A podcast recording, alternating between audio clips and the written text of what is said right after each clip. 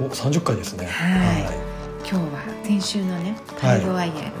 第1弾に引き続き、はい。はいパレロワイヤル第2弾ということで、そうですね。はい、話。のね、続きをいえきたいと思いますがえはいまずですねじゃああの先週のちょっと復習で、はい。先週どんな話をしたかっていうのをちょっとざっと、ええあそうですね。はい。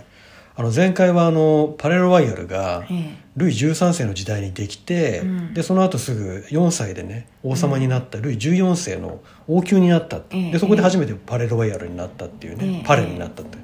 いうことなんですけどその後ルイ14世の弟のえええオルレアン公フィリップムッシのュものでムッシュね、うんものになってでさらにその息子が受け継いでこううんだんだん怪しい社交場になってくるわけですよね、えで警察に目をつけられたりして、うんでなんかそのうち火災が起きたりなんかして。うんうんで今度はルイ15世の時代になって、でオルレアン公フィリップのひ孫のルイ・フィリップ2世はがここを受け継ぐと、こう庭園の周りの部分に建物を作って、ええこう回廊があって、ええテナントスペース店とかがあってっていうショッピングセンターみたいになったっていうね、んんで不動産経営を始めてっていう、うんもう今のような形になったのがこの時っていうはい話をね、ええしましえた、えカフェとかはいレストランとか、遊技場がねうんできてっていう、フィリップらしええい感じになってきて、こうなんか派手な感じですそねうそうそう、うんでこの頃になるともう革命前夜っていうことで、うんもう革命分子とかね血気盛んなこう市民とかがこう集まってくるようになってきて、でルイ15世とか、まあ、その、うんま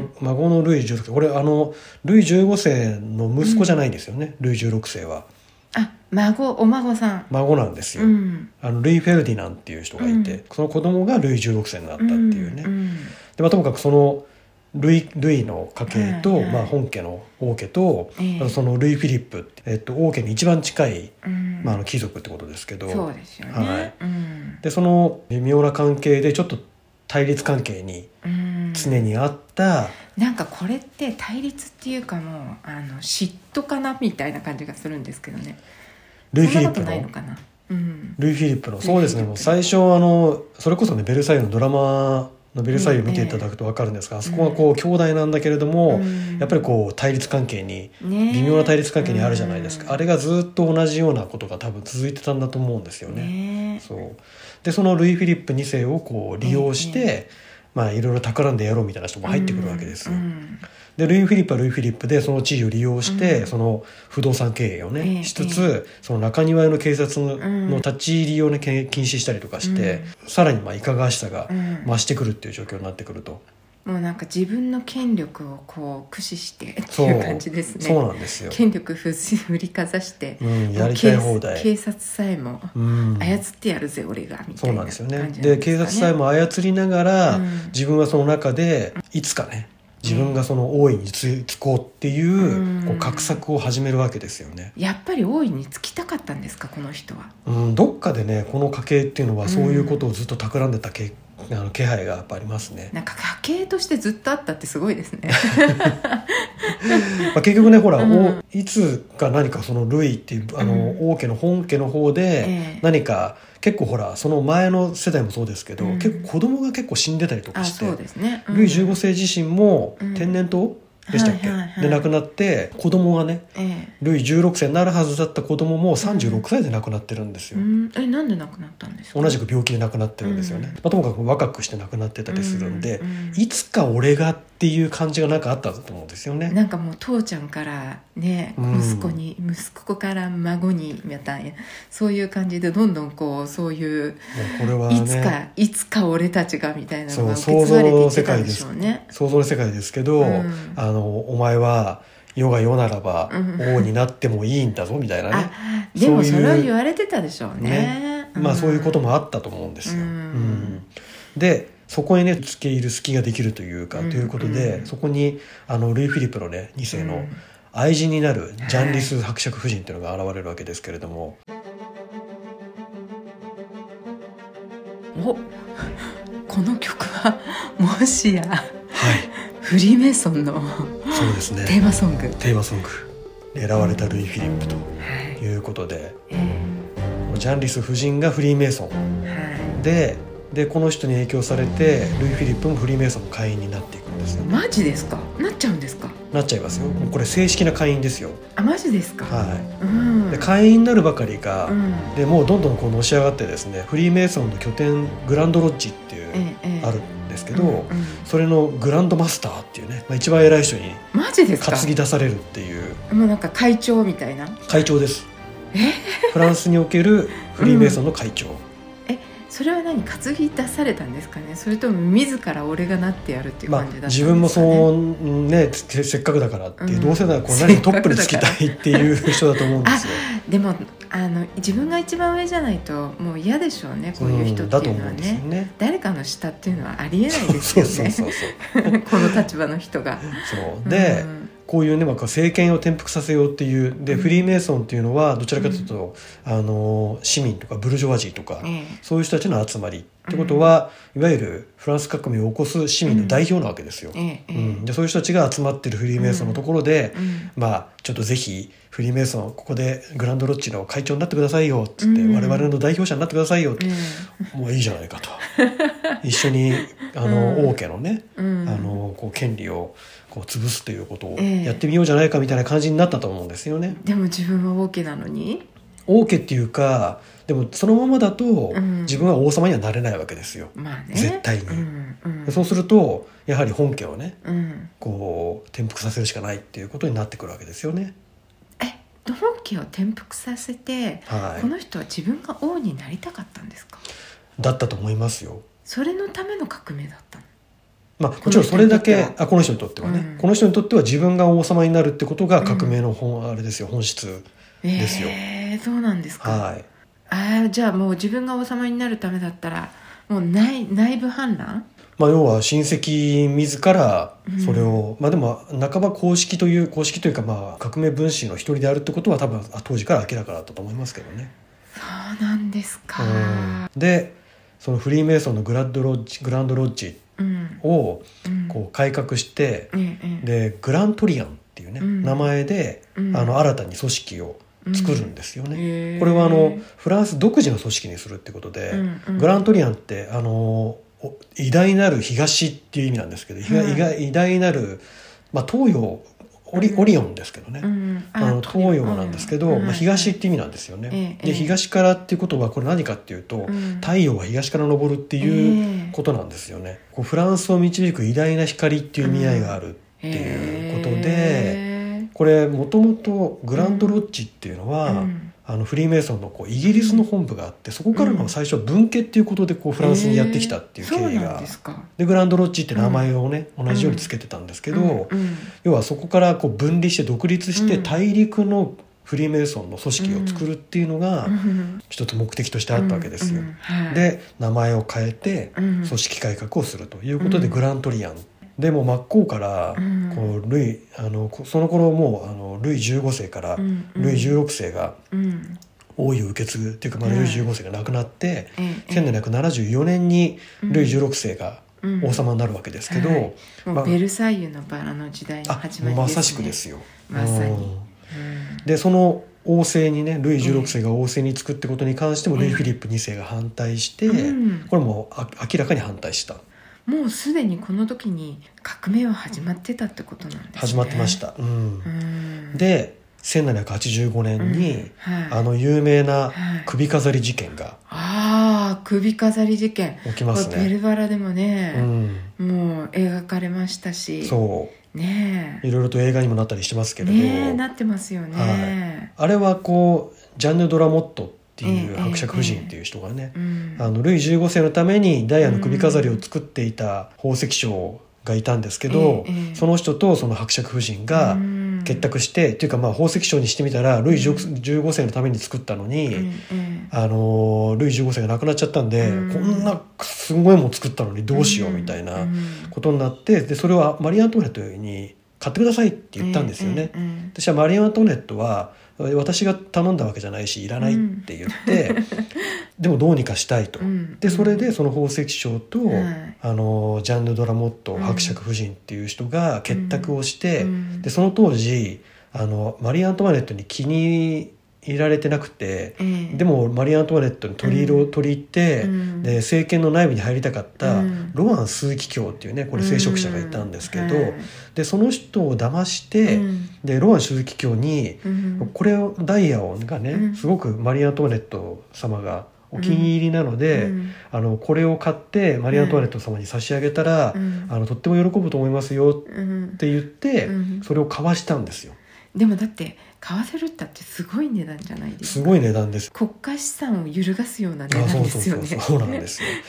ででもそれにまんまと引っかかって、うんもうロアン鈴木卿っていう人がこう、ジャンヌ・ドラモットうん伯爵夫人をもう信じてう、んで首飾りを買った首飾りを、うんじゃあそれを託してう、んあのふその夫人からマリー・アントワネットに渡してもらったなんで自分で渡さなかったのかと思うんですけど、ねえだって自分の株を上げたかったわけでしょそうう、ん、でもそういうそれをしてでその、うんねあのジャンヌ・ドラモット伯爵夫人は、えそれを持ってとんずらえええしてええロンドンで売り払払っちゃうと結局マリー・アントワネット、まあ、言ったら、まあ、ひ被害者というか、うん自分は関係ないんだけど、うんなんかあたかもマリー・アントワネットが、うんあの策を弄して、ええそれをこうあのロアン鈴木卿を騙したみたいな、うんそういう感じになっちゃったんですよね。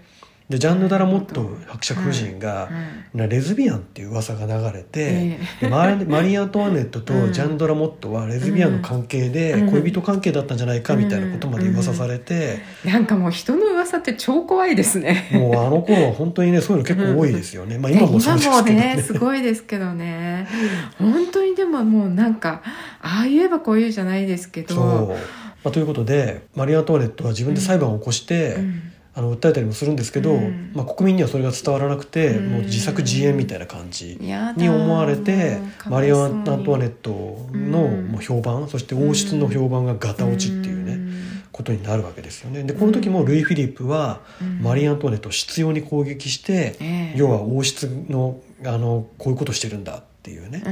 んことを言って、うんなんとかその権威をね、うんあの貶めようとしたわけですうよ。んもうだってルイ・フィリップにしてみたらもう格好のネタですよねいや本当ですよね。ううんんでこの頃にはもうパレロワイヤルはもう革命家のたまり場ですよ。あ そうなんですそかう元王宮はい、元王宮でパレロワイヤルの回廊をこう入って左側に、うんまあ、今もカフェありますけどありますねあれのちょっと奥ぐらいに、うんあのこそそこはあのギャラリード・モンパンジエっていううんうん通りっていうか回廊なんですけど、えええ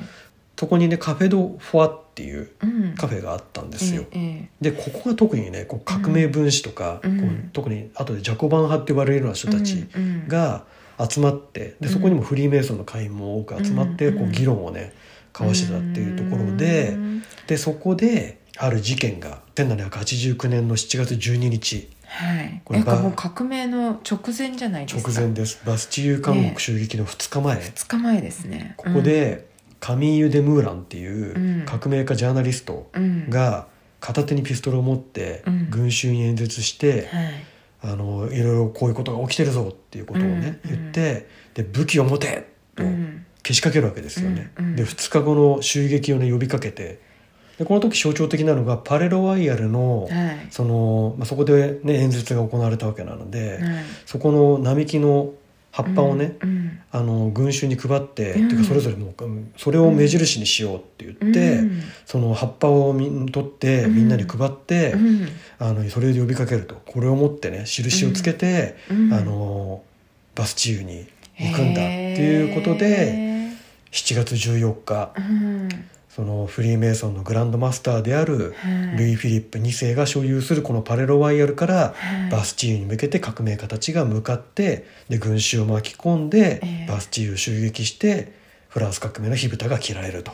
いうことになるわけです。本当にパレロワイヤルから始まったんですねそうなんです革命はあそこが本当にうんこうまあなんかマグマだまりみたいな感じだったんでしょう ねきっとね。あの木のうん葉っぱが目印になったってすごいですねね、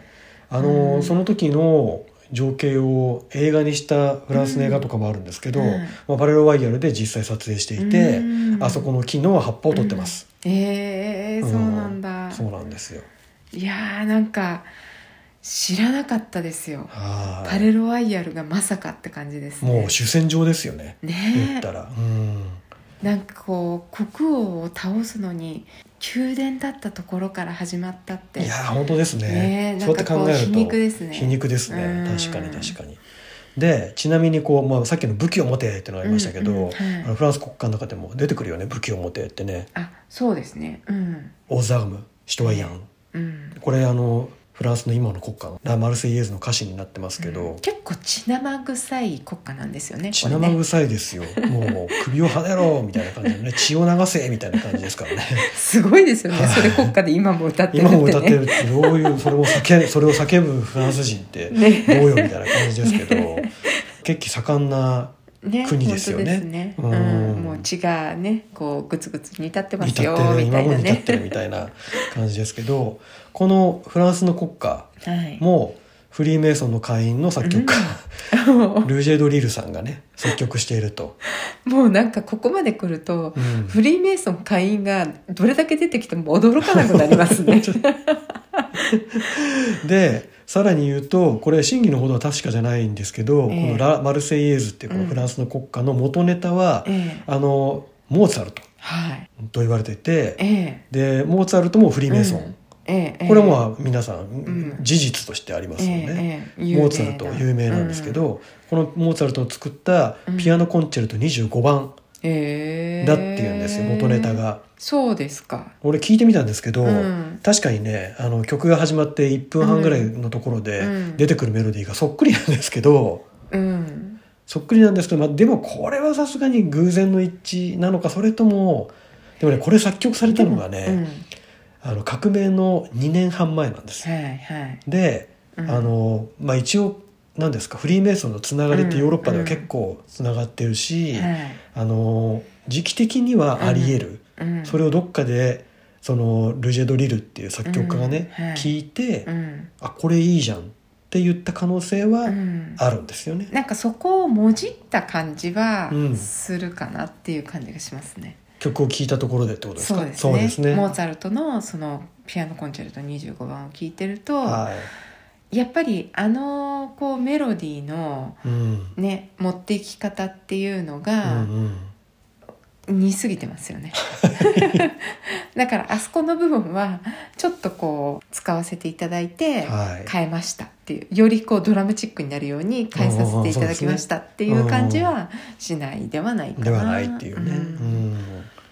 まあ、ということでこうフランス革命が進んで、うん結果的にこう共和制にうんなるわけですけど、うんそうするとあの王様の代わりにうん大いにつこうとしていたルイ・フィリップ2世がね、うんうんちょっとから空回りしちゃうわけですよ、ええ共和制ってことはほら王様いないってことなので、そうですよね、うんでもルイ・フィリップ2世は別に王様でも何でもなかったしはいただのフリーメイソンの会長だったわけじゃないですそかの会長ねだったんまであすけどまあ貴族ではありましたけどねそうですね貴族なんで、結構その立場がうん立ち位置が結構微妙になってくるわけですよ、うーんで彼もやばいと思ったのか、ええええええこう一生懸命こう平民の側につこうとして、うんもうオルレアン公っていうねうん当時あの、まあ、さ最初シャルトル公から始まって、はいはいはいでオルレアン公にもなってたんですけどあそうなんですかオルレアン公の方がシャルトル公よりちょっとね、位が上なんですよあそうなんですかそうーんでその貴族の称号を、はいはいもういもういらないと、うんやめて、うんで俺はフィリップ・エガリテエガリテってのは平等って意味ですけど、ええええええ平等をのフィリップっていうね、 言い方で自分を呼んだりして、こう必死で自分を守ろうとするわけですよ、うんうんもう貴族じゃないしみたいな感 じでなんかもう本当になんかああいう絵はこういうじゃないけどいやいや本当になんかこう腰の軽い人じゃないですけど、ねうまく立ち回ろうと頑張るっていうことがなんていうの人生みたい なこの人の人生みたいな、そうそうそう、うんもうしまいにはこうルイ16世の処刑をするっていうね、うんいう話にまでなっちゃったんですけど、それにもルイ・フィリップ2世が賛成をして、すごいですねね自分の親戚なわけですよねそうがこう処刑されるのにうん賛成するって、結果的にはこれがまあ墓穴を掘ることになってしまっうんて、えあの最後はえうんあのフィリップに古いフィリップ2世もうん大いにつこうとしましたよね、ええあなたそういう意思がありましたよね、ええっていうことで、国家転覆の罪を着せられて、うん最後はうん1793年11月はいに処刑されるとそうなんですかそうなんですよ。革命の始まりを告げた、うん、自らもその革命のね、うんまあ、首謀者だったわけですけれども、うん最後はあのおめえも王家だろうとうんいうことで、王様になりたかったんだろうがとうんいうことで処刑されてしまうと。いやーなんか革命の後って本当にこう世界が世界っていうかその世の中がもうごった返してしまったじゃないですかそうなんですよフラね。ンスでそれが結構長いこと続いて、うん本当にフランスの革命を起こした人たちが、はいこう次々と処刑されたりとかっていうことが起こっていたじゃないですか、はいでロベスピエールだうん、って、そうですねね最後はもねう。最後はこう処刑されるっていう、うんルイ・フィリップもはとうとう暖冬大の梅雨と消えるいまさしく結局ルイ16世マリオ・アントワネットと同じ年処刑ということで、まあ、一生懸命頑張ったんですけどね国民裁動にはなれなかったとうんいうことですね。やっぱりもう国民感情としてはもう王家っていうその血が流れてるっていうだけでもう無理だったんでしょうね、そうです生かねしておくことはできんみたういんな、まあ、とはいえルイ・フィリップ2世の息子うんはやがて来るあえのえ王政復古の時にうん立憲民主制の時ですねええ1830年のええ革命の時ですけれどええその時に一応王様になってるんですようね。んうんこの人の息子なんですかねこの人の息子ですまんまと逃げたっていうことですねそうですねうん父親が処刑された時二十歳でえええでスイスに亡命して、ええでその後ハンブルクとかうんドイツの、うんでその後アメリカ、ええイギリスとこう転々としてね、うーんうん、最後はフランスに戻ってくるんですけどなるほどはいでフリーメイソンとフランスの関係はねはいその後もずっと続いて今に続いてるわけですけど、うんうんまあ、ナポレオンがその後出てきますが、はいナポレオン・ボナパルトもはいフリーメイソンを保護してはい、で彼そものフリーメイソンだったんですかいろいろ説はあるんですけど、うんまあ、状況から言ってナポレオンもフリーメイソンだったそのイニシエーションを受けていたとされてます、はあなるほどそして先ほど言っていたルイ・フィリップ2世がついたグランドマスターの位には、ええナポレオンのお兄さんはいジョゼフでしたっけはいがついてるんですうんなのでうん結構近しいとこですよね、うんううんんで、まあ、他にもねもういろいろとフランス革命に関しては、こうフランスでのユダヤ人の解放を目指したロスチャイルド家の資金が流れてるとか、おっと今度ロスチャイルド家が 出てきましたロースチャイルド系か出てきますよで実際にルイ・フィリップ2世には資金が流れていたって言われてるんですよね、借金していたとルイ・フィリップ2世がそうなんですかはいロスチャイルド家からロスチャイルド家からまだねそのロスチャイルド家はそんなにこうのし上がってないんですけれど、はいそのあ創始者みたいな人がね、うんうんお金貸してたとかへえあとはフリーメイソンが主体なんじゃなくてそれを隠れ蓑にしたイルミナティええええのね陰謀だったとかあれですねダヴィンチコードダヴィンチコードにも出てきますけ出どてきましたイルミナティイルミナティうん、それがあの本家うん陰謀の本家なんじゃないかとかいろいろ話がまああるわけなんですけど、うんまあ、ただフリーメイソンのメンバーが革命の結構ね主流になっていたっていうのは確かなんですようね。んそうなんですねはただまあこれはあのフリーメイソンがこう陰謀でとかっていはいう話もあるんですけどえ陰謀というよりはいろいろ話をまとめてみるとうんこうちょうど時代の思想のトレンドにぴったりはまったっていううん感じ、うっんていうのはあのそれまでずっとぜ絶対王政が続いてはたいヨーロッパ、うんフランスを中心にねうんその中でこう市民が勢力を拡大して、はいこう経済的なところでこうのし上がってきていて、うんでその中でもこううん特権階級、うんまあ、フランスでいうと聖職者とうん王家、先ほどの話でいうとこう第一身分と第二身分みたいな人たちが、うんこう何もしないでこう自分たちの税金ってねうん結局あのその第一身分第二身分っていうのは、うんあの税金を払わなくていいうん特権だったんですよ。うんでも国ってどういうふうに回ってたんでしょうね そう考えるとねなのでそこからすでに無無理があるんですよね、うん実はフランスっていうのはあの国力があったのがはいあの結構ユグノーたちのね力が大きかっうんたはんいですけど、ユグノーっていうのは、はいい、わゆるこうカトリックではなくってキリスト教なんですけど、プロテスタントになるのそうですね歴史の上では信教って言われてますけど、うんプロテスタントうんですよね、それを保護するっていうか、まあ、うん国の中でうまくまとめたのがう、んあのアンリ4世はいだったわけですけどそうですねあのアンリ4世は、まあ、うんユグノーもいていいよってうんうん信教と旧教がうん両立する国を作ったんですけど、ええええその後ルイ14世が、うんアンリ4世のええ勅令なんとか勅令をはい廃止しちゃったんですようね。ん、だってルイ14世はもうカトリックそにうっていうねそうでもなんかいろいろ見てると私の個人的な感情ですけど、はいルイ14世ってそんなになんかこう宗教に対して、うんすごくこう敬虔な信仰を持っていたのかっていういう感じがしないんですよね。やっぱりそのうん勢力を利用しようとするっていう感じの方が多分強いうんでしょうね。で自分たちはカトリックの国なんだうんみたいな、うんまあ、ある種のこうブランドみたいなうん感じなのかなと思うんですけど、うんでそれをやったことによってユグノーたちがえ全部フランスから逃げちゃったんですえよね。ええで結局経済を回していたのがうんユグノーたちだったんですよ。うんやっぱり結局ユグノーって信教えで、えうん要はそのお金をきちんと稼いで,、うんでそれ蓄えて、うん富を作るってことはいいことだってええいうことにえしてたのえで,、えそうですよそねれでこう仕事がね経済が回ってたところがあるのが、えうん結局それが逃げてしまって、うんフランスはそういう意味でも経済的な基盤がね一つなくなってたってことが、うんでしかもあのお金をたくさんこう使ううん戦争やら、うんあのアメリカの独立戦争にも金を出したりとか。うんそういうことが全部こう裏目に出てどんどんどんどんお金がなくなってるっていううん中ででも贅沢はやめないと。贅沢はやめないっていううんそういう時代が続いてしまってうんまあもうけしからんとうんいうことですよね。でそういう仕組みをひっくり返してうんこう市民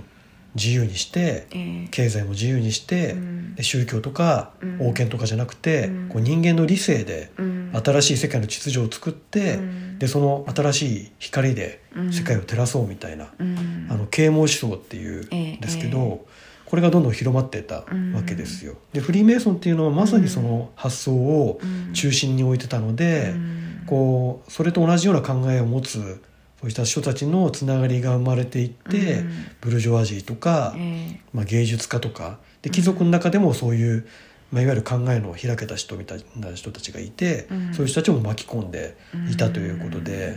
がフリーメイソン自体は、うんこうなんか革命を起こそうっていう、うんあの思想はないんですけれども、うんそう結果的にこう世界を変えたいってういんう人たちがそこに集まっていた、うんで新しい時代を作ろうっていう人たちがうん集まってて、うんフリーメイソンのメンバーだったっていうことだったんじゃないかなと思うんですよね。うんまあ時代だったってことですね。そうですねこれがもうどんどんヨーロッパの中でね広がっていって、アメリカはその前にん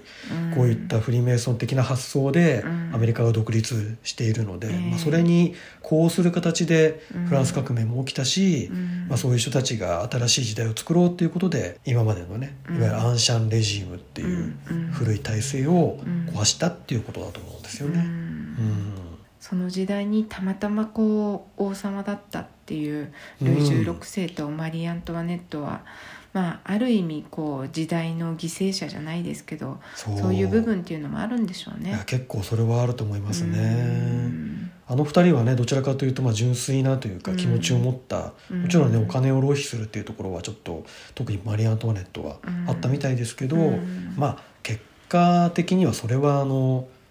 それまでのねうんいろんなこう浪費が重なってうんその時代にたまたまこう革命が起きたっていうことだったと思うのですよで。うね、ん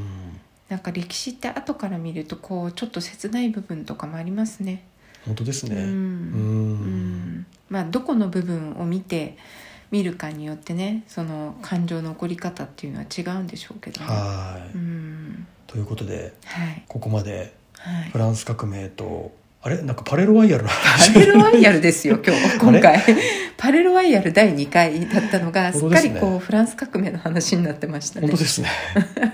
まあ、ともかくでもそういったフランス革命のうんうん思想っていうのの,、えあの拠点がパレルワイヤルだったっていうこれええこれは結構新しいというか本当ですねうん全然知りませんでしたよ今ではただのね風景の綺麗なねえ場所っていう感じですけど、うんこう血生臭いとこだったってことですね。ううんん、なんかあそこから革命が始まったんだって思うとはい今度はそこに行ったらまたちょっと違う感じで見れそうな感本じ当がでしすねま。す。ううんんということで今度ははいぜひね、はいここまであのフリーメイソンがフランスの歴史に関わってくるってことが分かったので、うんフリーメイソン博物館にぜひそうです行ね。きま して、ええはい、潜入ですね。潜入ですね、はいより深 くお伝えしていく回をね、今度いつか持ちたいですやね。りましょうか、はい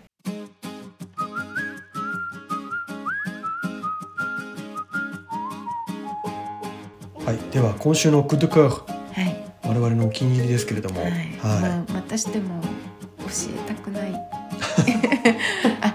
でもここは有名だから結構みんな知ってるかもしれないですそねうですね。だいぶ有も名になってきましたね。うんきっとね。ねうんうんマミッシうねマミッシュュ。、はい。名前も可愛いんですけど、ええはい。パン屋さんですね。そうですね、うん、基本的には。はいはい。でも我々のここのお気に入りはまたしてもシュークリーム。ねうえんここのシュークリームはね美味しいですよたまらんです ね。たまらんですね、うんここはね、うんなんか見るからに美味しそうっていう感じが漂って。うんで、あの、前にご紹介した、あの、ブノワカステルはいのシュークリームとまたちょっと違あうね、全然表情違いまが。すね、うんでも、あの、やっぱり身が詰まっていて。ええクリームが美味しいっていうね、な何が違うんでしょうねなんかクリームの種類が違いますねおー種類うん種類が違うう、うんんうんなんかブノーカステルの方はちょっとカスタード寄り、ああなるほどね、でマミッシュの方はちょっとこうなんていうのもうちょっと生っぽい感じのクおリームっていうかー確かに確かに、うんそうですねで生地感もマミッシュの方がなんかいわゆるこうシュークリームっていううん感じですよね、シューな感じがそうよでりすね強いうんうんうんでここはあなたがねはい愛してやまないドーナツもはいあ美味りますねしいですここのドーナツドーナツのクリームもまたクリームが違うんですよシュークリームあのこクれリー違ムいましたうん違いますなるほどであのここはねパン屋さんなんですけど、うんうんサンドイッチとかも美味しいそうのでお昼に行くともう行列ですよ行ね列ですねううんんあの本当に店構えからしてもいい雰囲気が出ててそう、うん、店員さんのあのキレもいいしというか、うんあのこうね仕事ぶりもね、うん結構手早くて、なんか全部の商品を食べたわけではないのでわはいからないんですけど今まで食べたもので外れは全くないです、あ本当ですね全部美味しかったですうよんね、、サンドイッチもたまらんですよねここねうんうんここはねあのレビブリックからちょっと行ったところにあるんですけどそうです、ねうん、あの前にお話ししたあのアフリカ街のある10区のあそうですね市役役所のすぐ近くまであ歩いてそうですねちょうど間ぐらいですかね、うん、うん間ぐらいです来るね感じですけど、ううんんあの通りマミッシュのある通りもいろいろカフェとかそうな雑んで貨すよ屋さんとかあってすごくいい感じですよねもうなんかもうパリらしいというかパリの若者が好きそうな感じのね、そうそうそうところがいっぱいあって、うんええうん、あれもなかなかいい感じですよね、あの通りも。ね、うんだからなんかこうねあのデザートとサンドイッチと買って、うんうんちょっとこう公園とかで食べるとかでもあねそういいですかねもしれないですねうんうん、ということで、はい、マミッシュはいおすすめです。はいはい、さあ今日はパレロワイヤル第2回目でしたがはい、全くパレロワイヤル感 がこう全くじゃないですけど非常に薄かったですね。そうです かでもこのパレルワイヤルの重大さというかそうですねあのパリの歴史における大事さっていうのでもあまりねフランスでもうん顧みられてない感じがあって。なんかやっぱりフランス革命っていうとバスチーユって感じですそもうんね。ですよねバスチーユ、ベルサイユ宮殿っていう感じなんで、うんでもうコンコルドで処刑するみたいな、ね。あそうそうそうその 3, 三拠点ですよねそうですよなのね。でパレルワイヤルあんまり重要視されてないんですけどあの割と大事な役割を果たしてたってことがお分かりいただけたかなとはそ思ううんでですすけどね。ううんん。そしてやっぱりフリーメイソンがはい。大きくここでも関わっていましたね そうですね、うんまあ、フランス革命のうん一つのし視点っていうふうに、うんあのこれフリーメイソンが全部じゃないです。ええええでも基本的にはあのよく歴史の、うんね本とか教科書に書かれてるような流れだと思うんですけど、うんまあ、その横でねそういった動きがあったということで、ね、でもフリーメイソンってほら今もあるじゃないですか、はい博物館が、うんうんねあれで今何やってんでしょうね何をこう考えてらっしゃるんだろうって思いますよね、まあなかなかその辺が分かりづらいってところがまたこの組織のねうん、特徴なんでしょうけれど、うんあの友達がはいフリーメイソン博物館のと同じ通りに住んでる子がいるんですよあそうですねでこの前うちょっとフリーメイソンのあの本部があそこにあるけど、んうんうん近くにあるけどどうどうなのってちょっと聞いてみたんフラでンすスよ人的にどうなのみフたいなランス人的にどうなのフリーメイソンっていうことを聞いてみたんですよ、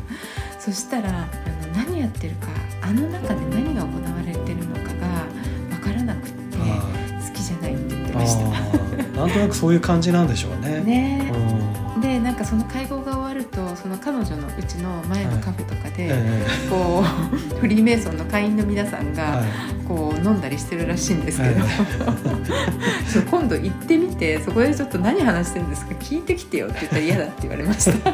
今度我々がぜひ潜入して、 そうですねあの博物館行くと現会員がねえあえの説明をしてくれるらしいのであそうですかはいうんそれをまず一回聞いてえなんなら質問もしえて、え次の時にねええあのまたパリトレでえそうですねご紹介したいなと思いますけど、ええはい潜入フリーメイソンという感じですかねどうしよう会員になっちゃったらおっとここまでね深入りしてというかいろいろ知ってしまうとね、うんこうなんか気になって気になってみたいな感じで、ねえうんですけど、はい。はいというこ とではそちらもあのいつかはい、近い将来ですかねそうですね。はいはお届けできたらと思いますのでい、おどう楽ぞしみにというおことで、楽しみにははいい、では今回もね、はいあのパレルワイヤルのあのそういった歴史を語る写真なんかもね、はいインスタグラムに載せていきますので、えぜひそちらもご覧いただいて、えーいいねを押していただければと思います。は、はいお聞きのポッドキャストの番組登録もぜひね、い、はい、そうよでろすしくおね。願いしまあとす。 YouTube でも配信してますので、そちらにはあの映像も少し入れたりとか。あ、そうでしすてね。ますのでね、うんこちらもご覧いただけるといいぜひかと思います。はい、ぜひ見てください。はいうんでは今週もこの辺ではい、お別れです。最後までお聞きいただきありがとうございました。さようなら。さようなら。